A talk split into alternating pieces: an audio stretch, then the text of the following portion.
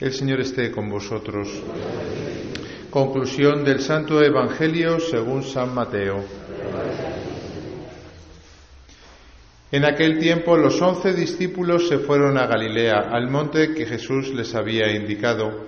Al verlo ellos se postraron, pero algunos dudaron. Acercándose a ellos, Jesús les dijo, Se me ha dado todo poder en el cielo y en la tierra. Id pues y haced discípulos a todos los pueblos, bautizándolos en el nombre del Padre y del Hijo y del Espíritu Santo, enseñándoles a guardar todo lo que os he mandado. Y sabed que yo estoy con vosotros todos los días hasta el final de los tiempos. Palabra del Señor.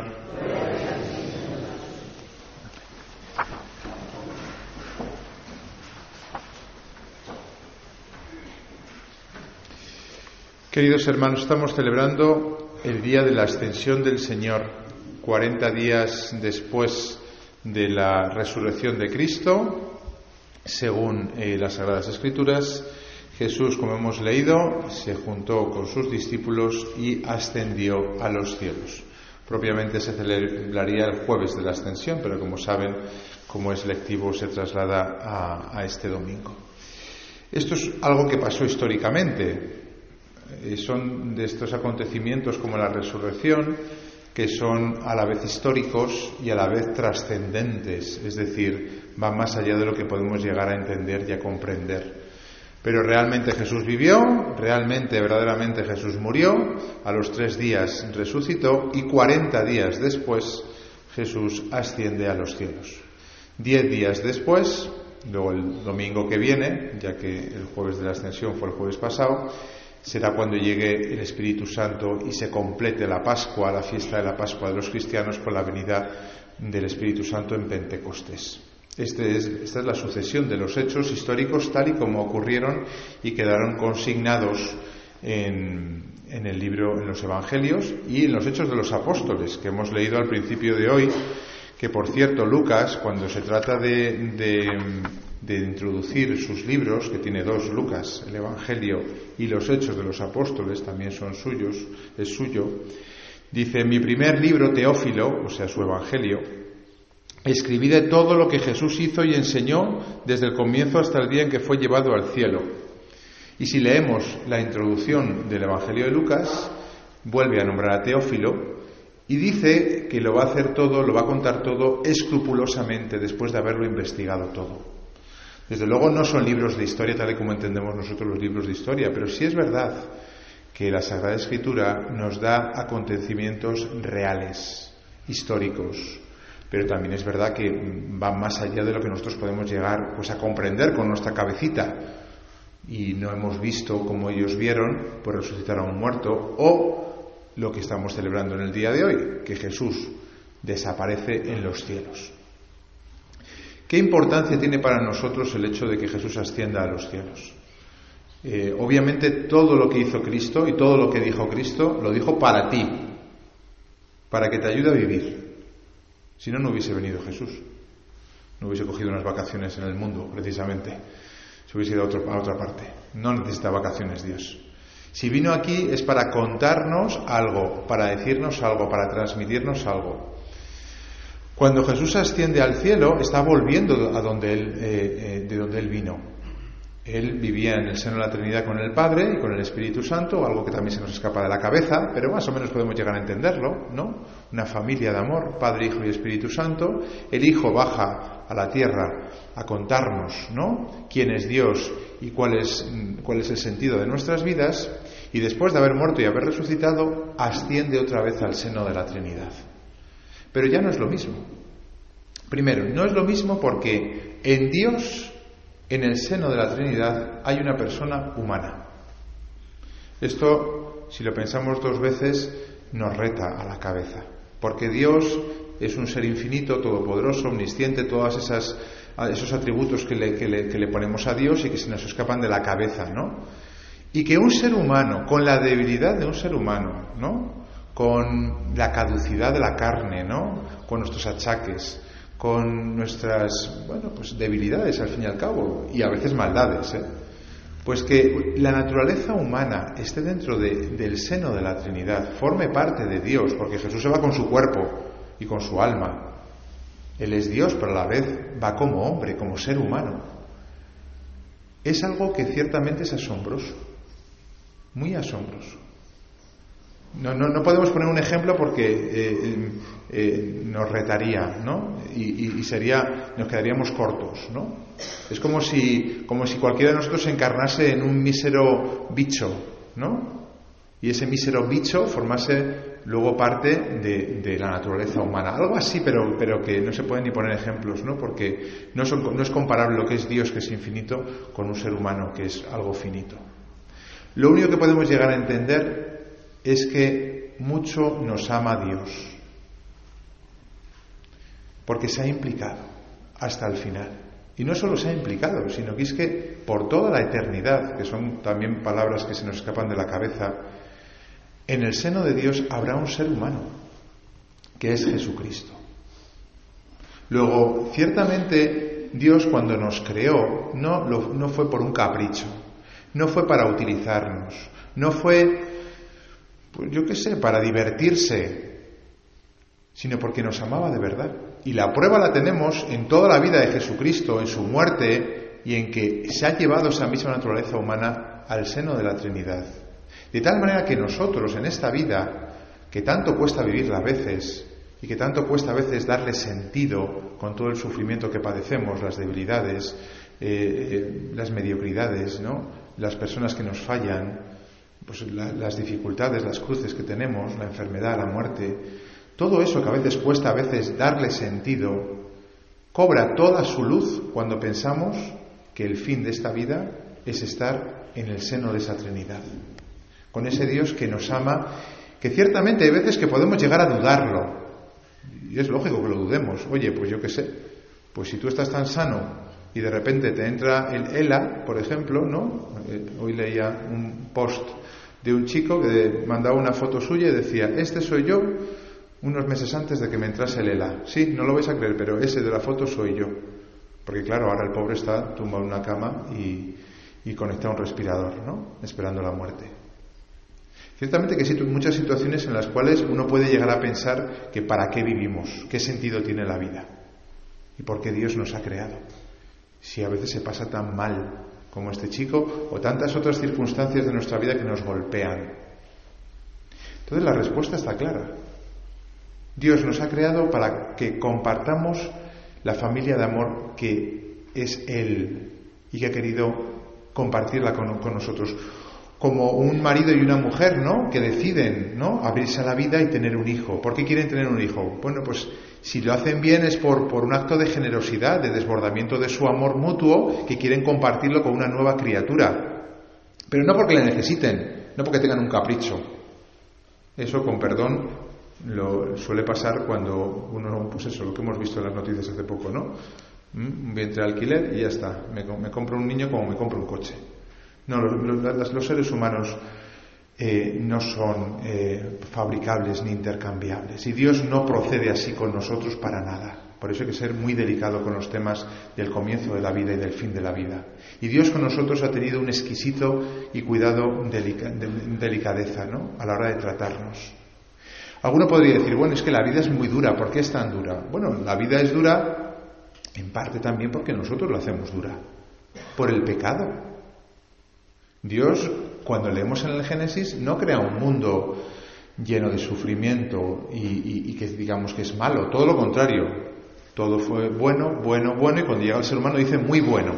Pero nos dio libertad y esa libertad la hemos utilizado mal y hemos convertido este mundo en un infierno, ciertamente. Y hay veces que no encontramos sentido a la vida. Por eso la ascensión al cielo, lo hemos dicho en la oración colecta, ¿no? Es la esperanza de que si Jesús ha llegado al cielo, nosotros también llegaremos con Él, al mismo lugar.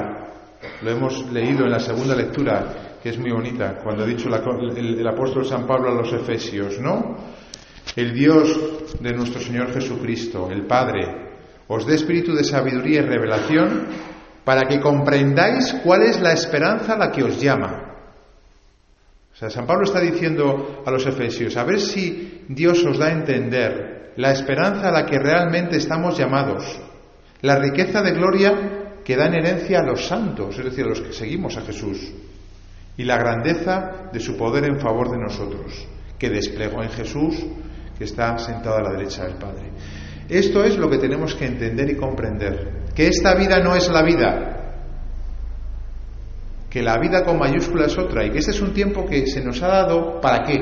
Pues miren, para que decidamos a favor o en contra de Dios. No hay otra explicación. Mientras tanto, entretenemos la espera, pues estudiando, trabajando y haciendo cosas que, que, son legítimas, por supuesto, y buenas y santas en el mejor de los casos. Pero Dios nos ha dado este tiempo para que decidamos a favor de Él, para que confiemos en su amor, a veces, a veces pienso, vamos a ver, Dios creó a los seres humanos, ¿no? Y también creó a los ángeles, lo decimos en el credo. En el credo decimos creador de todo lo visible y lo invisible. Los ángeles fueron creados y se les dio un tiempo, entre comillas, aunque están fuera del tiempo, esto es difícil de entender, para que decidiesen a favor de Dios, los ángeles, o en contra de Dios, los demonios, que existen, ¿eh? Y que han creado el infierno. Esto que parece que es una cosa de película, esto es la revelación. Es decir, Dios nos ha comunicado que hay una creación invisible al igual que una visible, que esa creación invisible también es libre y que ha habido personas angelicales que han decidido ponerse en contra de Dios. Se les dio un momento de decisión, lo han utilizado y no es que Dios no les perdone a los diablos, es que el tiempo ha quedado cerrado de la decisión y han decidido en contra de Dios y otros a favor de Dios. Bueno, pues el tiempo que tenemos nosotros para decidir a favor o en contra de Dios es el tiempo de esta vida. El día que nos muramos queda cerrado ese tiempo. Y hemos decidido a favor de Dios o en contra de Dios. Y no es que Dios nos condene al cielo o al infierno, es que nosotros mismos elegimos, con Dios o sin Dios. Y tengamos cuidado porque hay veces que las dificultades de la vida, los problemas, ¿no? Nos pueden llevar a desconfiar de Dios. Nos pueden llevar, por ejemplo, este chico, imagino que habrá tenido sus peleas con Dios de decir, ¿por qué me permites esto en mi vida? Que yo tenga esta enfermedad, que me deja postrado en la cama cuando mis compañeros están viviendo toda una vida y puede enfrentarse a Dios y puede rechazarle. Y ciertamente que nadie está exento de esto. ¿eh? Cualquiera de nosotros que sea el más devoto de los devotos, si le llega una prueba fuerte, puede acabar rechazando a Dios. Por eso se trata que utilicemos este tiempo para convencernos, como dice San Pablo, que comprendáis la esperanza a la que os llama. Estamos hechos para el cielo, no estamos hechos para esta vida. ¿Que esta vida está bien? Bastante bien. Mejor será el cielo que lo ha hecho también Dios. ¿Que tenemos dificultades? Pues utilicémoslas para, en este tiempo de prueba, en este tiempo de decisión, apostemos siempre por Dios y cuanto más difícil sea, mejor. Porque al final esto se trata de amar. Y cuando más difícil es la, situación, más se pone a prueba el amor. El día que dos se casan, parece que se quieren mucho. Solo lo parece. Y no digo porque no sea verdad, digo porque tiene que llegar el momento de la dificultad, cuando hay una enfermedad, cuando hay un cansancio, cuando hay eh, eh, eh, otras situaciones que pueden llevar, poner a prueba el, amor del matrimonio, donde se decide realmente si se ama o no se ama. Y esto en todas las vocaciones, la sacerdotal también. Por eso, primera cosa, y termino, confiar en el amor del Señor en Jesucristo, que está en el cielo en cuerpo y alma. El hecho de que esté en cuerpo y alma es para nosotros un testimonio claro de que nos ama y nos ama hasta el final. Tanto que está en el seno de la Trinidad, un ser humano. Y segunda cosa, que es interesante para afrontar esta vida y el sentido de esta vida. Cuando Jesús se va al cielo, ¿qué consigna les deja? ¿Qué testamento les deja? ¿Qué les dice al final? Los apóstoles, por cierto, están a por porque la, única pregunta que les hace, que les hacen los discípulos a Jesús, es ahora cuando vas a restaurar el, reino de Israel. La impaciencia nuestra, que queremos ya aquí resolver las cosas, que no, que solo se resolverá en el cielo todo. Que en esta vida no se resuelve todo. Jamás se podrá resolver. En esta vida no te podré hacer feliz, le dice la Virgen a Santa Bernadette, la vidente de Lourdes.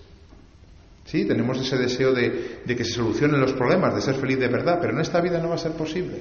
¿Qué les dice Jesús como testamento? Pues tanto en la versión de los Hechos de los Apóstoles como en la versión de Mateo que hemos dicho, les lanza, les envía,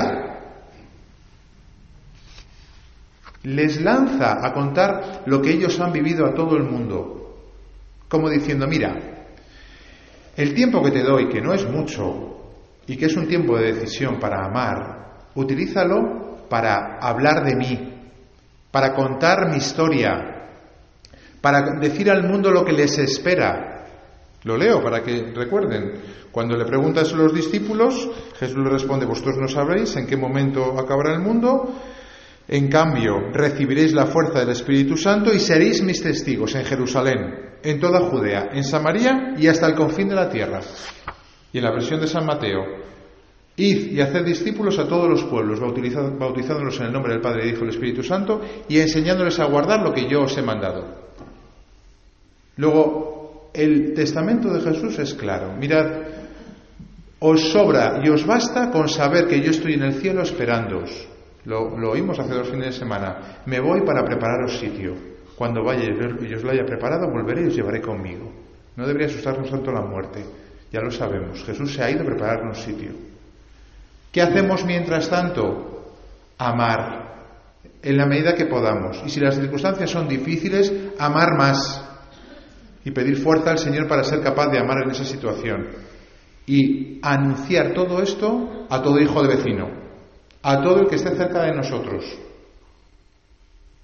hablándoles de Jesús, bautizándolos, referencia a los sacramentos, y dice también, y enseñándoles a guardar todo lo que os he mandado, es decir, viviendo una conducta moral apropiada al mensaje de Jesús.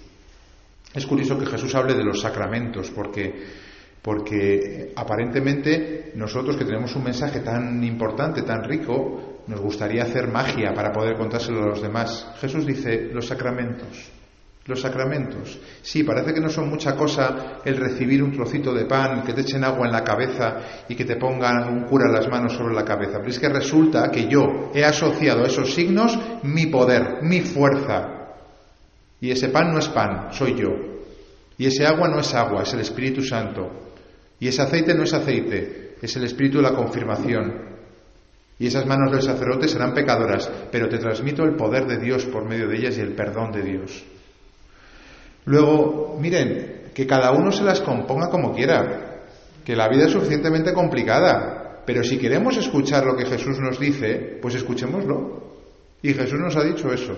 Os espero en el cielo, mientras tanto, que la cosa no es fácil, hablad de mí a los demás, aprovechad los sacramentos y vivid como yo os he mandado. Y tenemos, gracias a Dios, eh, indicaciones de cómo vivir los mandamientos, la moral de la Iglesia y demás.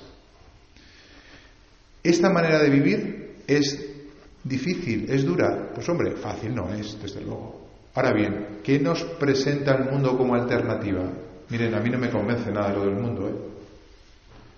A mí me parece que esto es más real, aunque sea duro, que muchas quimeras que por ahí fuera nos hablan de ellas y que no son realizables y que al final no funcionan. Esto, por lo menos, uno lo empieza a vivir, cuesta, pero funciona.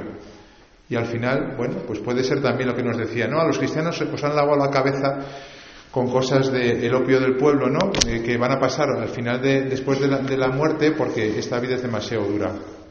Pues miren, es que si no hay realmente una vida eterna, no sé si merece la pena vivir esta vida podría decir el chico este de ELA. Y entonces merece la pena la eutanasia, claro, y el aborto, y hacer lo que uno le dé la gana.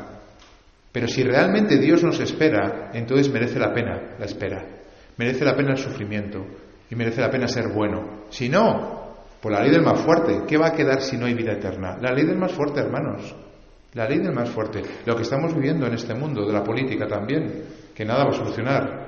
Eh, eh, el, mundo eh, por medio de la política. Pues eso, mentiras, trampas, fraudes, robos, desenfreno.